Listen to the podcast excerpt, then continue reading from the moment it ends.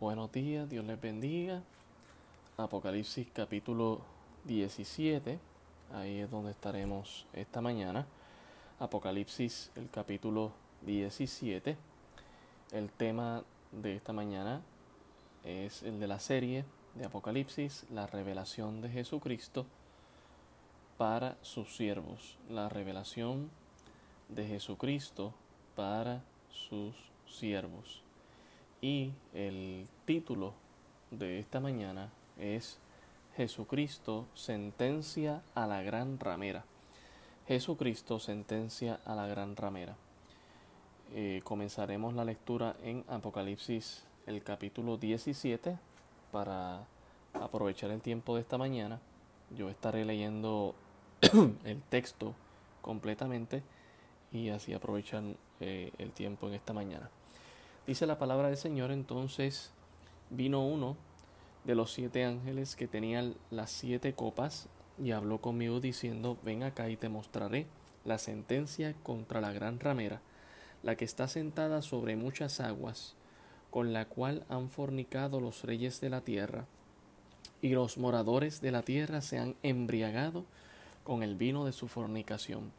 Y me llevó en el espíritu al desierto, y vi una mujer sentada sobre una bestia escarlata llena de nombres de blasfemia, que tenía siete cabezas y diez cuernos, y la mujer estaba vestida de púrpura y escarlata, y adornada de oro, de piedras preciosas y de perlas, y tenía en la mano un cáliz de oro lleno de abominaciones y de la inmundicia de su fornicación, y en su frente un nombre escrito, un misterio, Babilonia la Grande, la madre de las rameras y de las abominaciones de la tierra.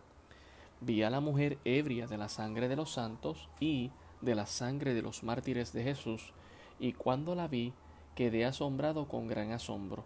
Y el ángel me dijo, ¿por qué te asombras?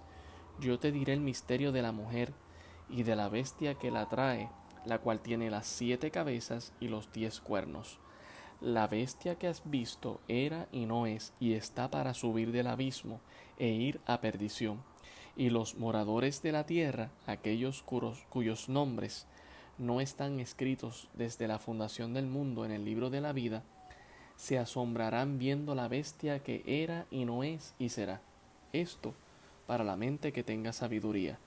Las siete cabezas son siete montes sobre los cuales se sienta la mujer, y son siete reyes cinco de ellos han caído, uno es, y el otro aún no ha venido, y cuando venga es necesario que dure breve tiempo.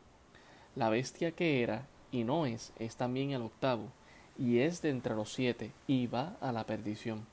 Y los diez cuernos que has visto son diez reyes que aún no han recibido reino, pero por una hora recibirán autoridad como reyes juntamente con la bestia. Estos tienen un mismo propósito y entregarán su poder y su autoridad a la bestia. Pelearán contra el Cordero, y el Cordero los vencerá, porque Él es Señor de señores y Rey de reyes, y los que están con Él son llamados y elegidos y fieles.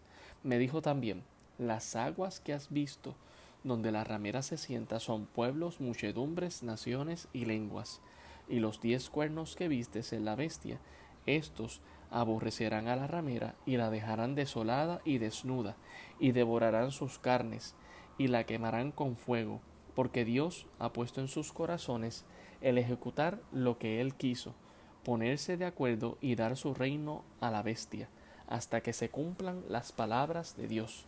Y la mujer que has visto es la gran ciudad que reina sobre los reyes de la tierra. Oremos, Señor, gracias te damos por tu palabra ella es viva y eficaz y ruego en esta mañana que tú nos hables a través de la misma, Señor. Tu palabra sea refrescante, un bálsamo para nosotros y más que simplemente conocer cosas del futuro, tú impresiones nuestras mentes, nuestros corazones para buscar hacer tu voluntad en nuestras vidas. Ayúdanos, Señor, con los principios que vamos a extraer de tu palabra para ponerlo en práctica en nuestras vidas. En el nombre de Jesús, amén.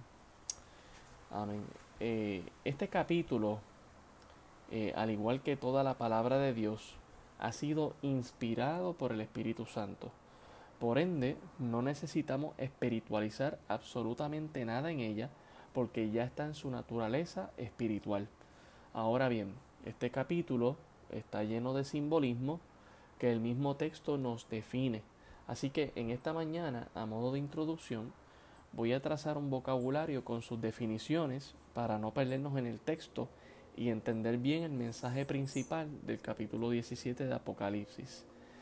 Y hay muchas cosas que ya hemos ido definiendo, pero hay cinco palabras que quiero definir en el versículo en el capítulo 17 para que podamos entender el mensaje de la misma. En primer lugar, el primer, ¿verdad? la primera palabra se encuentra en el verso 1. Dice, vino entonces uno de los siete ángeles que tenían las siete copas y habló conmigo diciéndome, ven acá y te mostraré la sentencia contra la gran ramera. Entonces la gran ramera es ese primer vocablo. Eh, en el verso 4 de este mismo pasaje nos dice que es una mujer que estaba vestida de púrpura y escarlata, adornada de oro, de piedras preciosas, de perlas, ¿verdad? Pero en el versículo 18 nos dice exactamente a qué se refiere con esta gran mujer que es una, eh, perdón, esta gran ramera que es una mujer vestida de púrpura. Dice el verso 18, y la mujer que has visto es la gran ciudad que reina sobre los reyes de la tierra. Entonces, no es la primera vez que vemos en Apocalipsis que se usa la figura de una mujer para comparar con una ciudad o con un pueblo o con un país. Apocalipsis 12, usted recordará que el apóstol Juan también ve una señal de una mujer. Apocalipsis 12, verso 1 dice, apareció en el cielo una gran señal, una mujer vestida de sol, con la luna debajo de sus pies y sobre su cabeza una corona de dos estrellas, y estando encinta clamaba con dolores de parto en la angustia del alumbramiento. Y sabemos que en contexto es en referencia al pueblo de Israel. Eso Apocalipsis 12. Apocalipsis 17 nos dice que esta mujer es una gran ciudad. Así que la misma Biblia y el mismo texto nos está definiendo que esta ramera, que es una mujer vestida de púrpura y escarlata, es una gran ciudad. Ahora, ¿por qué es ramera? Versículo 2 de Apocalipsis 17 dice, con la cual han fornicado los reyes de la tierra y los moradores de la tierra se han embriagado con el vino de sus fornicaciones. Ciertamente es ramera porque hace alianzas con todos los reyes de la tierra y es ramera porque adora e idolatra al adorar al anticristo que estaremos viendo en este pasaje, es decir, que representa un sistema religioso falso con esta gran ciudad que será la sede de esta religión mundial con influencia, ¿verdad?, sobre el mundo entero. No es la primera vez en el libro de Apocalipsis que la figura de una mujer se usa, ¿verdad?, como una ramera o como una prostituta para aludir ya sea o al pueblo de Israel o a diferentes naciones que han practicado lo que es verdad infidelidad a Dios, idolatría. Eh, si vamos a Ezequiel, el capítulo 16, Ezequiel, el capítulo 16, este verdad, y hay muchos pasajes que hablan acerca de esto en el Antiguo Testamento. Solamente voy a leer uno por motivo del tiempo. Pero aquí en Ezequiel el capítulo 16, el verso 1 dice, vino a mí palabra de Jehová diciendo, Hijo de hombre, notifica a Jerusalén sus abominaciones, y di, así ha dicho Jehová el Señor sobre Jerusalén. Tu origen, tu nacimiento es de la tierra de Canaán, tu padre fue amorreo y tu madre Etea en el versículo 15 dice, pero confiaste en tu hermosura y te prostituiste a causa de tu renombre y derramaste tus fornicaciones a cuantos pasaron, suyo eras, y tomaste de tus vestidos y te hiciste diversos lugares altos y fornicaste sobre ellos, cosa semejante nunca había sucedido ni sucederá más. Versículo 30. Cuán inconstante es tu corazón, dice Jehová el Señor, habiendo hecho todas estas cosas, obras de una ramera desvergonzada, edificando tus lugares altos en toda cabeza de camino, y haciendo tus altares en todas las plazas, y no fuiste semejante a ramera que en que menospreciaste la paga, sino como mujer adúltera que en lugar de su marido recibe ajenos, eh, sino que como mujer adúltera que en lugar de su marido recibe a ajenos, a todas las rameras les dan dones, mas tú diste tus dones a todos tus enamorados y les diste presentes para que de todas partes se llegasen a ti en tus fornicaciones. Y ha sucedido contigo en tus fornicaciones lo contrario de las demás mujeres, porque ninguno te ha solicitado para fornicar, y tú das la paga en lugar de recibirla. Por esto ha sido diferente. Por tanto, ramera, oye palabra de Jehová, así ha dicho Jehová el Señor, por cuanto han sido descubiertas tus desnudeces en tus fornicaciones, y tu confusión ha sido manifiesta a tus enamorados, y a los ídolos de tus abominaciones, y en la sangre de tus hijos, las cuales le distes. Por tanto, he aquí, yo reuniré a todos tus enamorados, con los cuales tomaste placer, y a todos los que amaste, con todos los que aborreciste, y los reuniré alrededor de ti, y les descubriré tu desnudez, y ellos verán toda tu desnudez. Todo el pasaje continúa leyendo de lo mismo, no lo haré por motivo del tiempo, pero es una ilustración, ¿verdad? En el Antiguo Testamento que usa mucho eh, Dios para mostrar, ¿verdad? Lo que es una idolatría, una adoración falsa, en el caso, en este caso, pues el pueblo de Israel. Eh, volviendo a lo que es Apocalipsis 17, seguimos definiendo el vocabulario.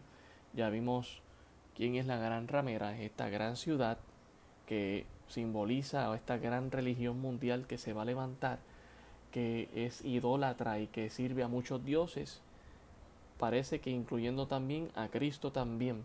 Así que es como una religión que va a mantener de todo junto. Dice, eh, ¿verdad? Otro vocabulario aquí que podemos ver en Apocalipsis 17.1, la que está sentada sobre muchas aguas. ¿Y qué significa muchas aguas? según Apocalipsis 17, el versículo 15, las aguas que has visto son donde la ramera se sienta, son pueblos, muchedumbres, naciones y lenguas. Entonces, ¿verdad? La misma Biblia nos define que esta ciudad está sentada sobre todos estos pueblos, muchedumbres, naciones y lenguas. También en el versículo 13 nos da otro vocablo y dice, y me llevó en el espíritu al desierto, y vi a una mujer sentada sobre una bestia escarlata, llena de nombres de blasfemia, que tenía siete cabezas y diez cuernos. Y esta bestia escarlata es hija del el dragón escarlata. Y yo creo que es importante que recordemos quién es el dragón escarlata. Apocalipsis 12.3 dice, también apareció otra señal en el cielo, he aquí un gran dragón escarlata, que tenía siete cabezas y diez cuernos, y en sus cabezas siete diademas. Según el versículo 9, este gran dragón es la serpiente antigua que es, se llama Diablo y Satanás. Por lo tanto, la bestia es la encarnación de el gran dragón escarlata, la bestia escarlata que aparece en Apocalipsis el capítulo 13. Notemos el versículo 4 de ese mismo capítulo que dice, y adoraron al dragón que había dado autoridad a la bestia, y adoraron a la bestia diciendo, ¿quién como la bestia y quién podrá luchar contra ella? Hablando de el anticristo. Así que, ¿verdad? La bestia es el anticristo, hija o hijo, mejor dicho, de el dragón escarlata. También otro vocabulario que es necesario definir según Apocalipsis 17 se encuentra en el versículo 9. Dice, esto para la mente que tenga sabiduría, las siete cabezas. ¿Y cómo define las siete cabezas? según el mismo versículo 9 nos dice y nos da dos definiciones. Noten esto. Son siete montes sobre los cuales se sienta la mujer y son siete reyes. Entonces las siete cabezas son siete montes y son siete reyes. Y por último, eh, definiendo el vocabulario, los diez cuernos del versículo 12. Dice aquí, y los diez cuernos que has visto, aquí mismo nos va a dar la definición, versículo 12, son diez reyes que aún no han recibido reino, pero por una hora recibirán autoridad como reyes juntamente con la bestia. Entonces, a diferencia de las cabezas, que veremos que ya muchos de ellos han sido reyes y que solamente falta uno que sea rey, los diez cuernos no han recibido reino y lo van a recibir en la hora que lo reciba el anticristo. Entendiendo las definiciones en contexto bíblico, entonces es que podemos comenzar de manera segura entendiendo el texto, ¿verdad? Lo que nos está diciendo Apocalipsis 17. Y esto lo hago a modo de introducción en, en el sentido de que no nos cause confusión.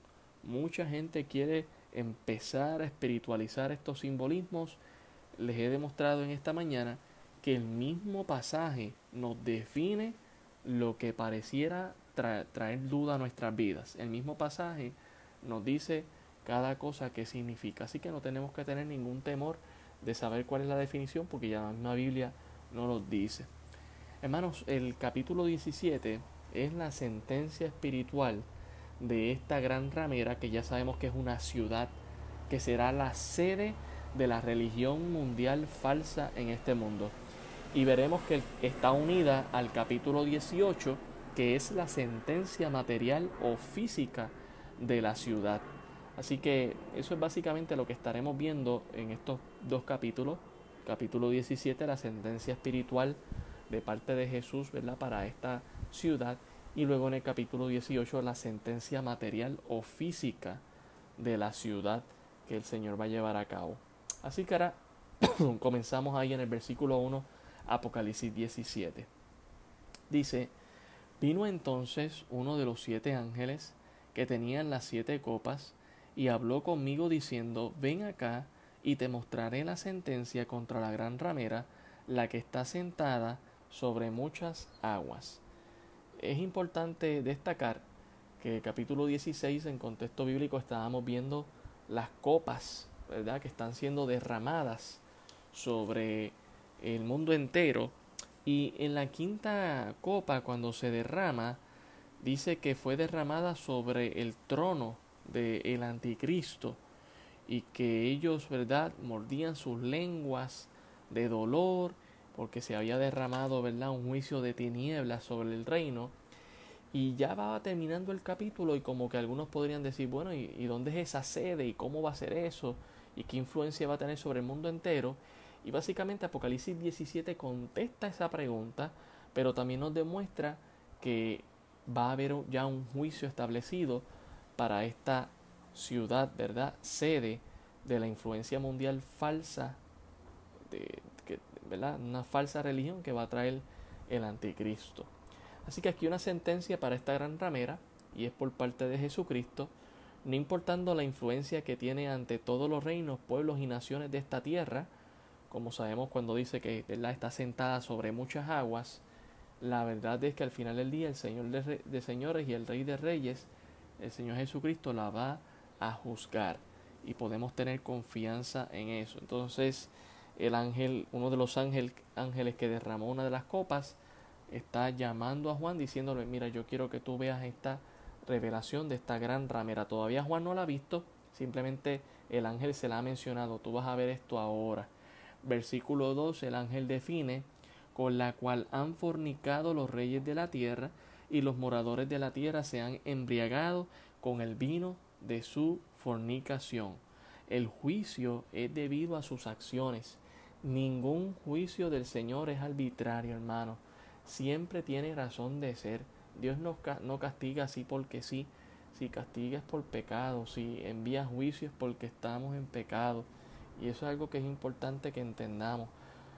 Mire, los líderes políticos de ese tiempo van a tomar acciones para ser partícipes de esta gran religión idolátrica en esta ciudad sede mundialmente y nos dice que sus moradores también lo van a hacer.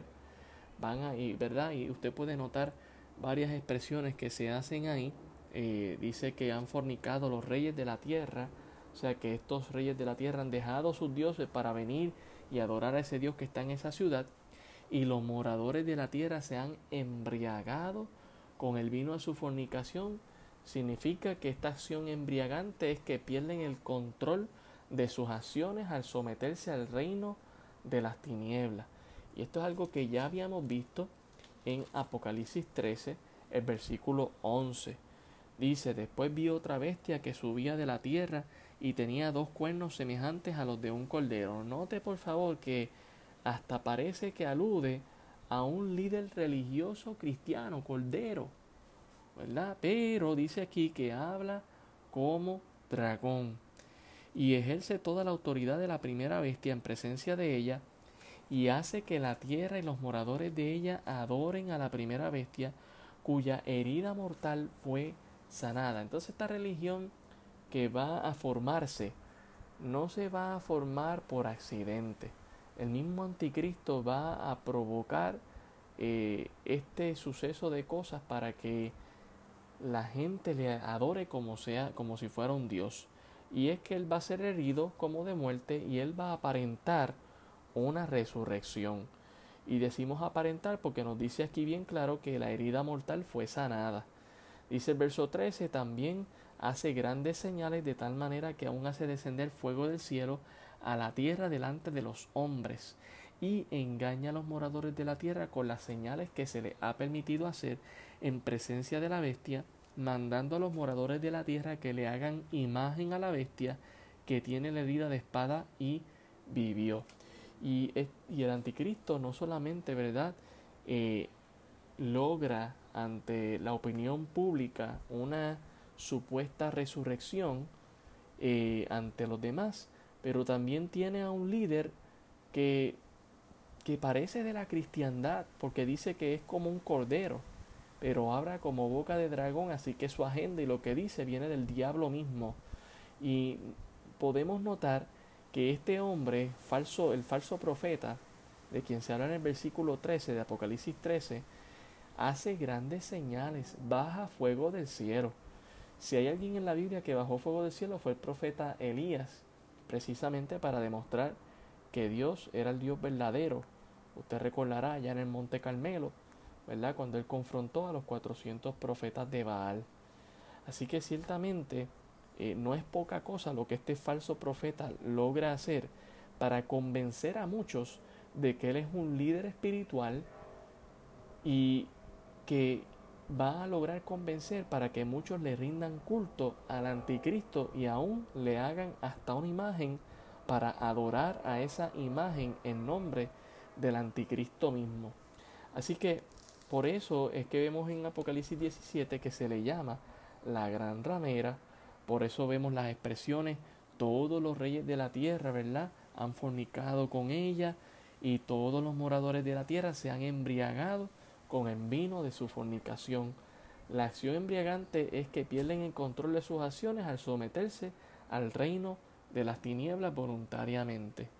Versículo 3 dice de Apocalipsis 17, y me llevó en el espíritu al desierto, y vi a una mujer sentada sobre una bestia escarlata, llena de nombres de blasfemia que tenía siete cabezas y diez cuernos.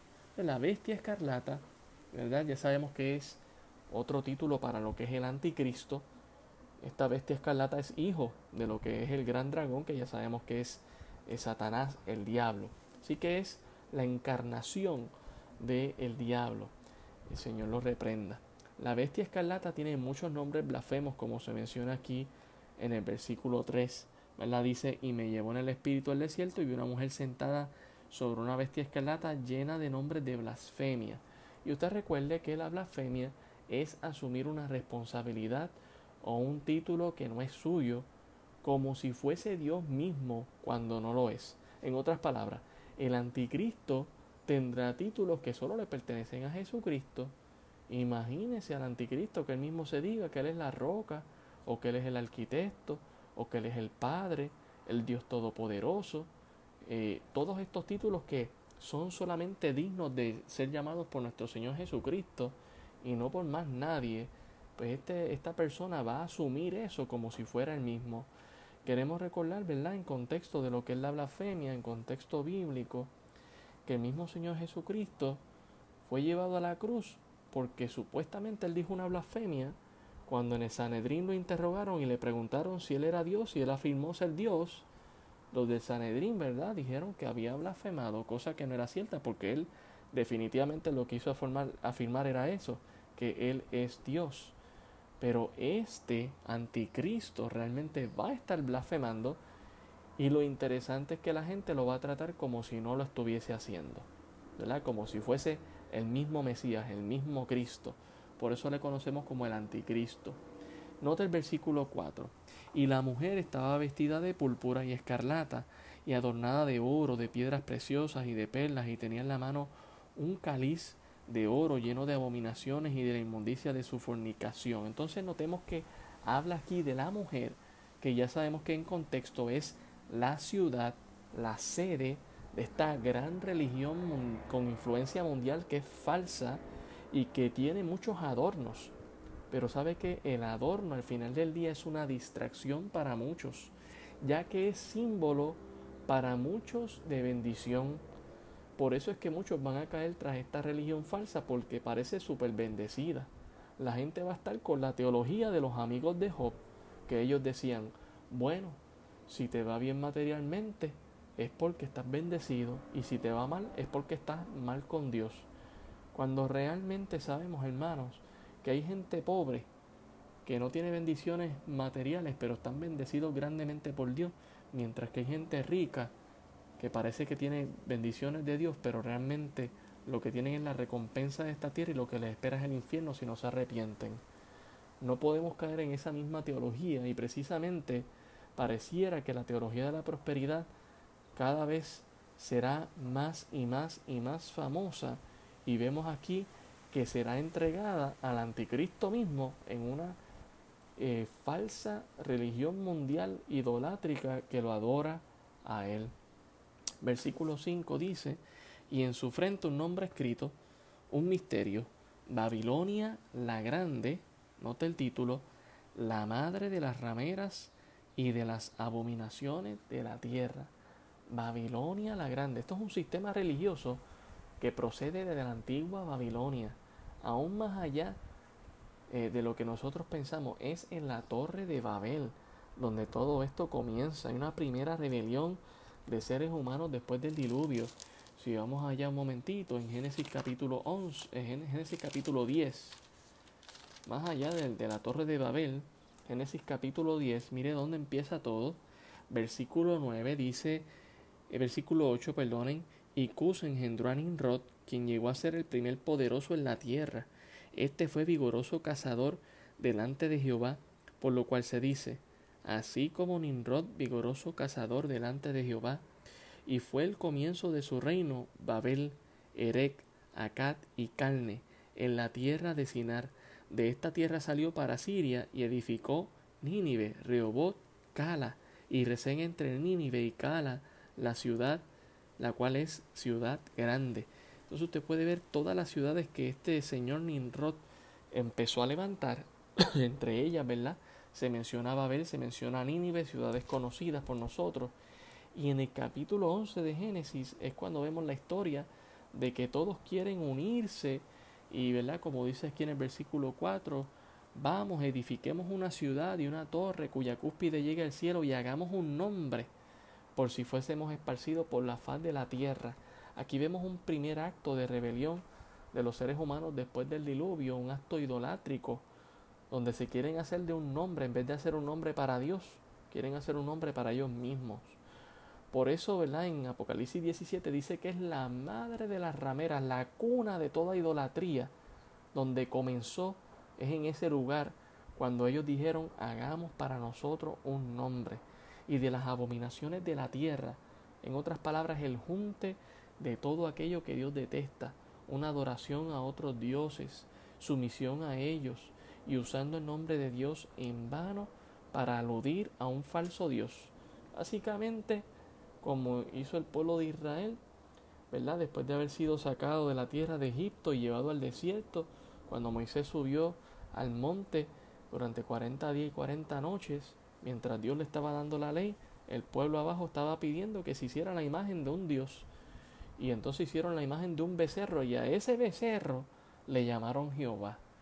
Y pudieron haber tenido la mejor intención del mundo, pero sabemos que con eso ya estaban violando los diez mandamientos y por eso Moisés bajó y tiró, ¿verdad? Esos diez mandamientos y hubo un temblor y se tragó la tierra dos o tres, ¿verdad?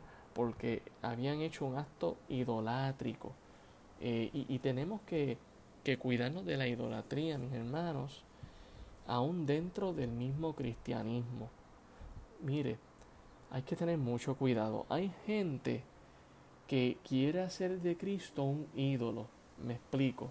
Cuando usted toma a Cristo y solamente le sirve por lo conveniente o usa solamente de Él cosas que le conviene a usted y no hace lo demás que Dios le pide en la palabra, usted está siendo una persona idólatra dentro del mismo cristianismo. Usted tiene que entender que servir a Cristo es servir al Cristo que está en la palabra de Dios. Jesucristo dijo, si me amáis, guardad mis mandamientos. Entonces, no es un Cristo de conveniencia, es el Cristo de la Biblia. Tenemos que cuidarnos de la idolatría, de formar un Cristo conforme a nuestra imagen. No, no, no. En el momento en el que estamos haciendo eso, es idolatría. Tenemos que servir al Cristo que la Biblia describe. Y precisamente, mírelo, note lo que dice aquí, Babilonia la grande, la madre de las rameras y de las abominaciones de la tierra. ¿Qué hace esta mujer? Versículo 6. Vi a la mujer ebria de la sangre de los santos y de la sangre de los mártires de Jesús. Cuando la vi, quedé asombrado con gran asombro.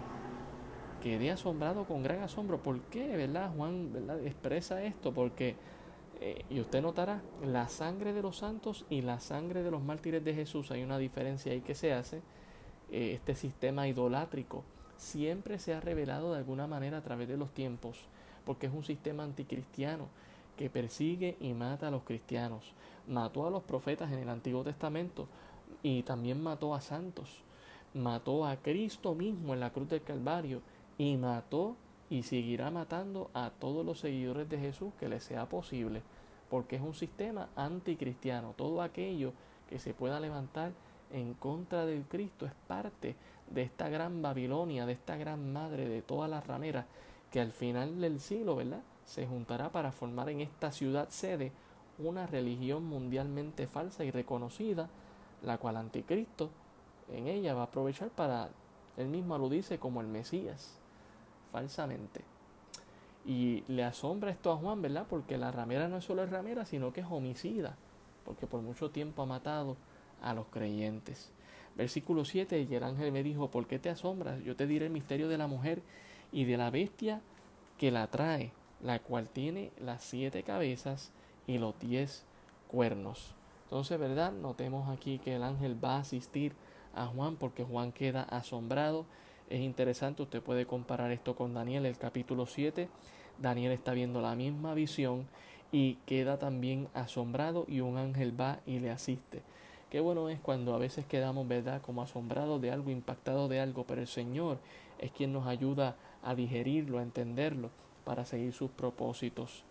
Note ahora el versículo 8 eh, dice, la bestia que has visto era y no es, y está para subir del abismo e ir a perdición, y los moradores de la tierra, aquellos cuyos nombres no están escritos desde la fundación del mundo en el libro de la vida, se asombrarán viendo la bestia que era y no es y será. Aquí, ¿verdad? Comienza la descripción del anticristo y usted notará lo que dice cuando dice el texto, la bestia que has visto era y no es y está para subir o como dice al final, la bestia que era y no es y serás. Ambas referencias sabemos que se refiere al anticristo y esta expresión era y no es y será es antes de su herida mortal, durante su herida mortal y luego cuando aparenta una resurrección. Así que ciertamente, ¿verdad? Esto está descrito allá en Apocalipsis 13, versículo 3 Apocalipsis 13:3 dice, vi una de, de, sus cabezas como herida de muerte, pero su herida mortal fue sanada. Y recuerden que la cabeza son reyes. Y se maravilló toda la tierra en pos de la bestia. Y adoraron al dragón que había dado autoridad a la bestia, y adoraron a la bestia diciendo, ¿quién como la bestia y quién podrá luchar contra ella? También se le dio boca que hablaba grandes cosas y blasfemias, y se le dio autoridad para actuar cuarenta y dos meses y abrió su boca en blasfemias contra Dios para blasfemar de su nombre, de su tabernáculo y de los que moran en el cielo. Y se le permitió hacer guerra contra los santos y vencerlos. También se le dio autoridad sobre toda tribu, pueblo, lengua y nación, y la adoraron todos los moradores de la tierra, cuyos nombres no están escritos en el libro de la vida del Cordero, que fue inmolado desde el principio del mundo. Entonces, eh, esta bestia que es el anticristo mismo va a levantar esta religión falsa con sede en un lugar que será esta gran ciudad que va a ayudarle a él, ¿verdad?, a levantarse como el Mesías, como, el, como si él fuese el Cristo, el que va a salvar al mundo entero. ¿Ok? Y ciertamente los moradores que no son creyentes, como nos dice el texto, van a adorar a, al anticristo lamentablemente. Volviendo allá a Apocalipsis 17, perdón, eh, quería hacer otra mención aquí en Apocalipsis 17, el verso 8, dice que estos moradores no están escritos desde la fundación del mundo en el libro de la vida.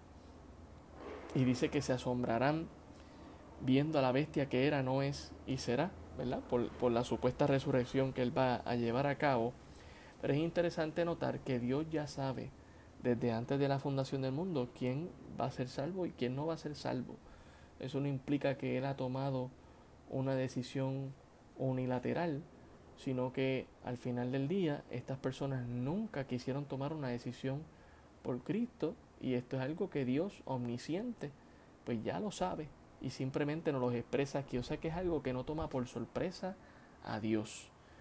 Eh, notemos el versículo 9, Apocalipsis 17. Esto para la mente que tenga sabiduría. Las siete cabezas son siete montes sobre los cuales se sienta la mujer y son siete reyes.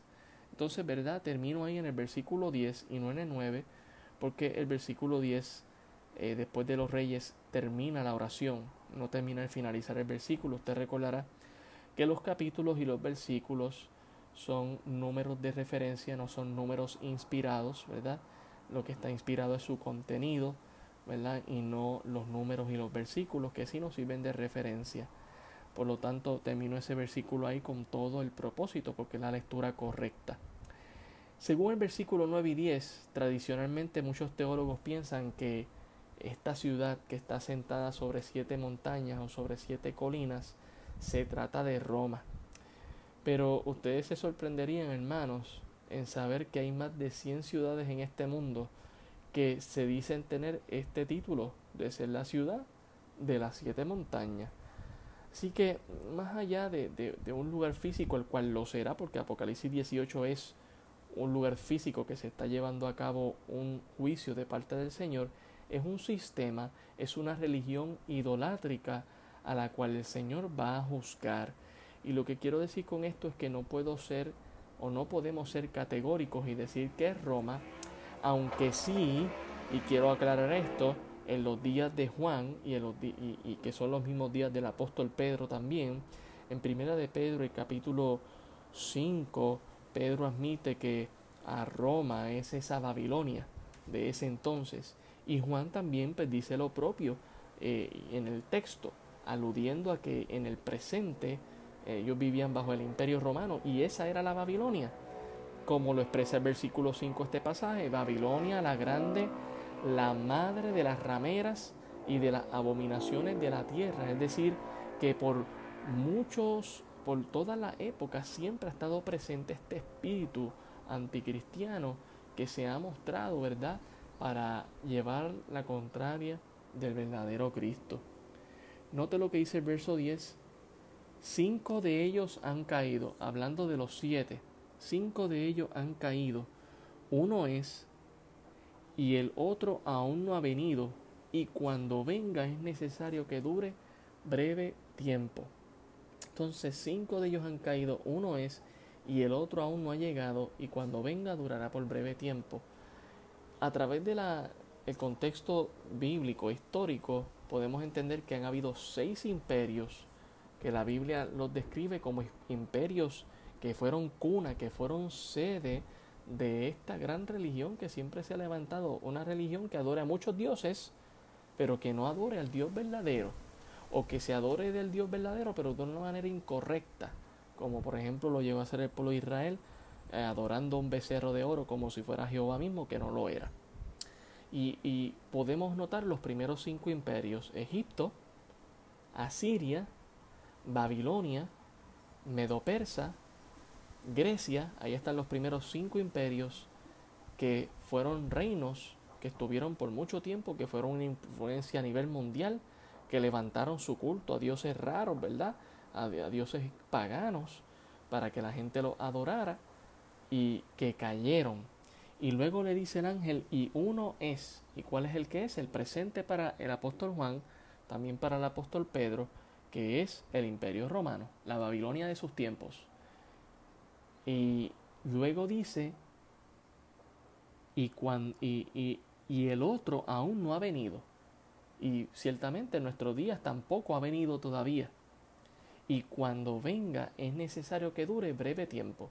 Y el breve tiempo que va a durar, eh, pues como la Biblia lo establece, va a durar tiempo, tiempo y la mitad de un tiempo, como lo dice en Daniel 7 y como veremos en otros pasajes más adelante, que nos muestran que su tiempo está contado. Y dice aquí, es necesario que dure breve tiempo, así que durará, ¿verdad? Tres años y medio. Verso 11, la bestia que era y no es, es también el octavo, y es de entre los siete y va a la perdición. Entonces notemos, ¿verdad? varias ah, aseveraciones que se hacen aquí en este versículo eh, número 11. La bestia que era y no es, es también el octavo, o sea que esta bestia va a ser el séptimo y el octavo. ¿Y por qué, por qué dos reinos a la misma vez? Bueno, porque en el séptimo él va a morir y luego él va supuestamente a resucitar. Así que él va a morir junto con supuestamente, ¿verdad? Con, una, con un imperio y se va a levantar con otro.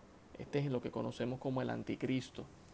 Y dice aquí que va a la perdición. Y dice aquí que es de entre los siete, o sea que siempre ha estado presente. Eh, mire, mire cómo lo dice Primera de Juan, un texto que antes hemos leído referente al anticristo. Primera de Juan capítulo 4, versículo 2. Primera de Juan 4, 2 dice, en esto conoced el Espíritu de Dios, todo espíritu que confiesa que Jesucristo ha venido en carne de Dios, y todo espíritu que no confiesa que Jesucristo ha venido en carne no es de Dios. Y este es el espíritu del anticristo, el cual vosotros habéis oído que viene y que ahora ya está en el mundo. Entonces, siempre el espíritu anticristiano siempre ha estado y se ha revelado de alguna u otra forma a través de estos reinos. Simplemente lo hará más notorio en su séptimo y octavo reino que va a levantar. ¿Ok? Y eso es importante, ¿verdad? El texto nos lo está indicando así, por eso dice que está entre los siete y va a la perdición. Apocalipsis 17, 12 dice, y los diez cuernos que has visto son diez reyes que aún no han recibido reino. Y note la comparación con las siete cabezas de ahorita. De esas siete cabezas ya hemos visto seis reinos que se han levantado y han caído, incluyendo el imperio de Roma ya para nuestros tiempos. Y falta un séptimo que se levante, que sabemos que es el anticristo, y un octavo, que es el mismo anticristo, supuestamente resucitado. Supuestamente, ¿verdad? versículo 12, y los diez cuernos que has visto son diez reyes que aún no han recibido reino, pero por una hora recibirán autoridad como reyes juntamente con la bestia. Entonces, hay una noticia por ahí, ¿verdad? En las redes sociales de que ya se está planificando en el futuro dividir el mundo en 10 regiones para que 10 reyes sean los que administren el mundo entero y así tener igualdad de condiciones y 20 cosas más que la gente se está inventando. Y sabemos que en un momento dado la Unión Europea, ¿verdad? Como que parecía ser ese reino, ¿verdad?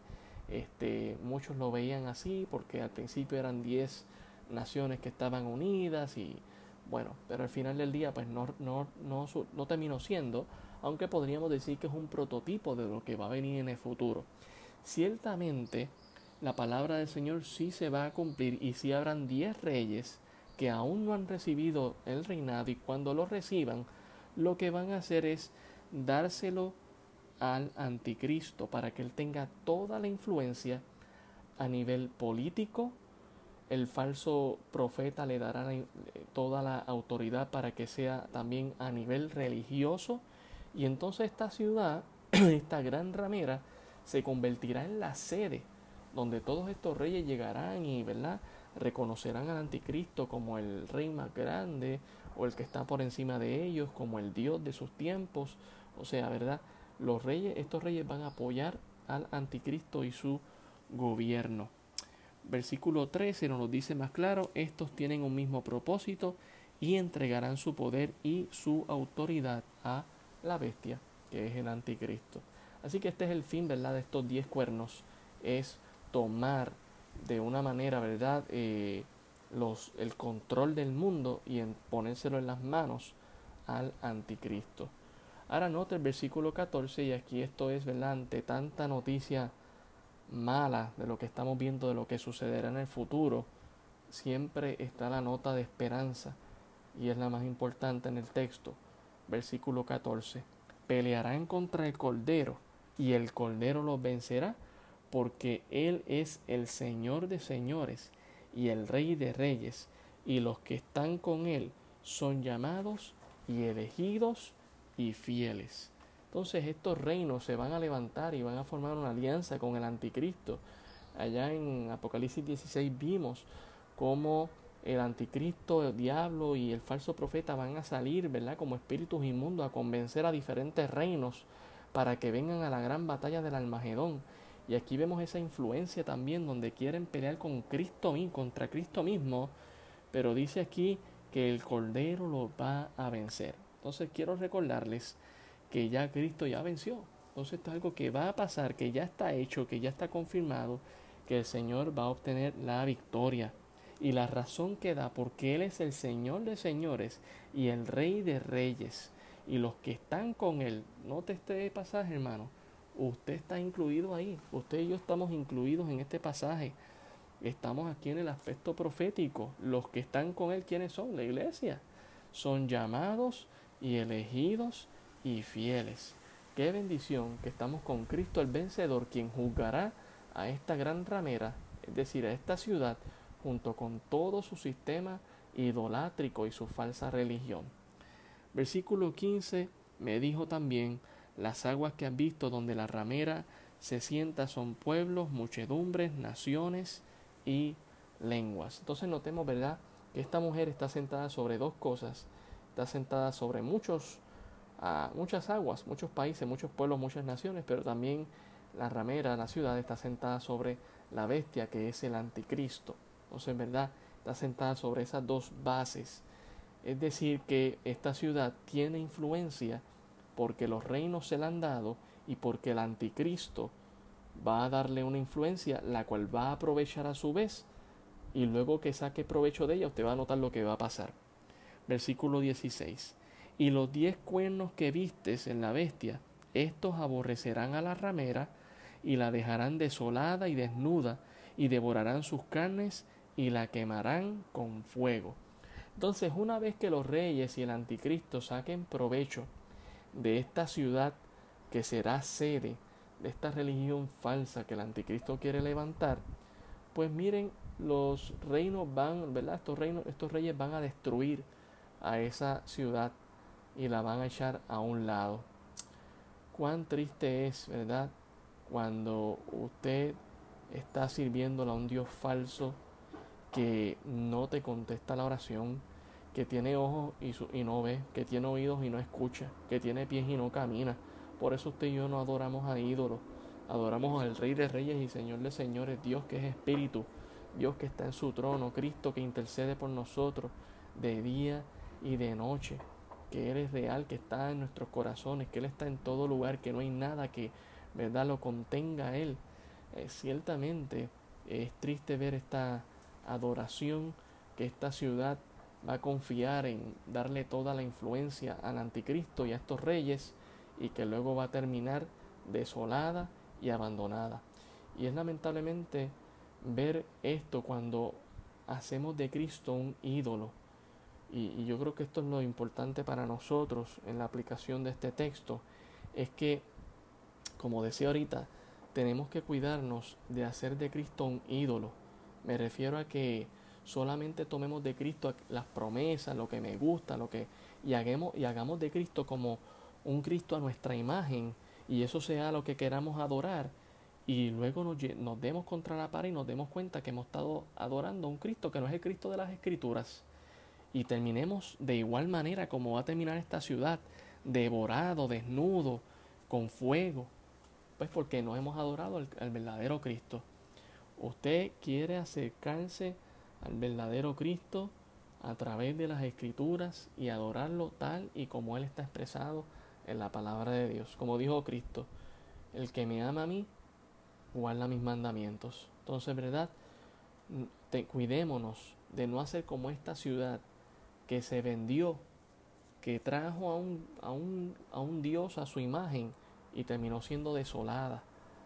Eh, mucha gente que se dice ser cristiana y que hoy en día dice que está apartada, está apartada porque tenía usualmente visto que tienen falsos conceptos de Cristo. Pensaron mal de Cristo en algo. No, no, no fueron bíblicos y se llevaron o le creyeron a un falso maestro algo que él dijo, una mala interpretación de una doctrina, una mala interpretación de un versículo y por ende hoy están apartados porque no entendieron la verdad de la palabra de Dios. Entonces, ¿verdad? Te cuídese, afírmese en la palabra de Dios, como dijo el apóstol Pedro, en la palabra profética más segura, que es la bendita y santa palabra de Dios, para que usted no termine como esta ciudad. Versículo 17. Porque Dios ha puesto en sus corazones el ejecutar lo que Él quiso, ponerse de acuerdo y dar su reino a la bestia hasta que se cumplan las palabras de Dios. Eh, Dios lo tiene todo determinado. Nada está fuera del control de Dios. Esta gran ciudad pensará que sin el verdadero Dios todo va a ir bien. Pero la realidad es que ya Dios tiene determinado la destrucción de esta ciudad idolátrica, esta Babilonia, madre de todas las rameras, que pensará en un momento dado que jamás y nunca va a caer, va a ser la primera ciudad que va a caer en los juicios que Dios va a traer sobre este mundo. Así que, y, lo veremos, ¿verdad?, en, el aspecto físico la semana que viene, en el capítulo 18. Y en el verso 18 dice, y la mujer que has visto es la gran ciudad que reina sobre los reyes de la tierra.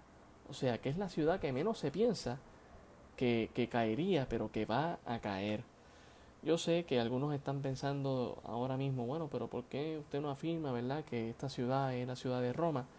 Como dije, no puedo ser categórico, eh, ¿verdad? Porque hay muchas ciudades que son fundadas bajo siete montes. Entonces hay que tener mucho cuidado, pero ciertamente será una ciudad fundada sobre siete montes, pero que cuando vemos el análisis del versículo 9 nos dice y versículo 10 que también son siete reyes, siete reinados, que han traído también toda esta, esta idolatría durante todas las edades, durante todas las épocas que han venido matando a los santos y también a los cristianos. Y que será esta última sede, ¿verdad? Donde se reconocerá a esta Babilonia la Grande para una sentencia que Jesús va a llevar a cabo.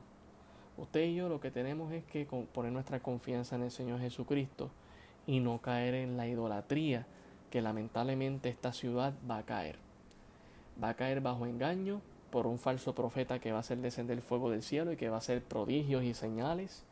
Va a caer bajo el engaño de un anticristo que va a simular eh, ¿verdad? una resurrección teniendo una herida de muerte que será sanada.